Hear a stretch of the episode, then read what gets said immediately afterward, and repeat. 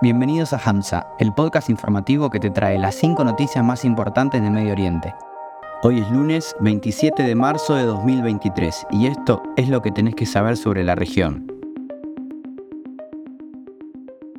El primer ministro israelí Benjamin Netanyahu despidió a su ministro de Defensa después de que éste llamara a detener una reforma judicial que ha dividido fuertemente al país y provocó un fuerte descontento social. Decenas de miles de personas salieron a las calles de Tel Aviv bloqueando una carretera principal tras el anuncio este domingo por la noche. Países del Golfo emitieron un comunicado condenando la quema del Corán y la bandera turca por parte de extremistas islamófobos en Dinamarca. Arabia Saudí, Kuwait y Qatar denunciaron los actos de los extremistas diciendo que provocaron odio contra los musulmanes, especialmente durante el sagrado mes de Ramadán.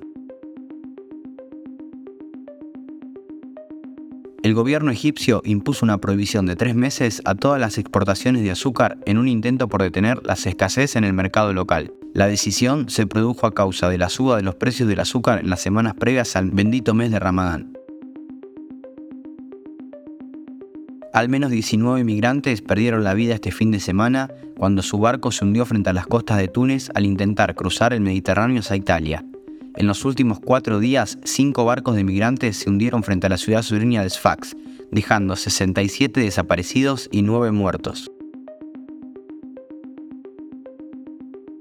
Líbano amaneció este domingo en dos zonas horarias distintas a causa de una disputa entre autoridades políticas y religiosas el primer ministro emitió una decisión para retrasar la entrada del horario de verano hasta el 20 de abril, con el fin de permitir a los musulmanes romper sus ayunos una hora antes durante el ramadán. La poderosa iglesia maronita calificó la decisión de sorprendente y gran parte de organizaciones cristianas, partidos y escuelas anunciaron que aplican el horario de verano establecido anteriormente.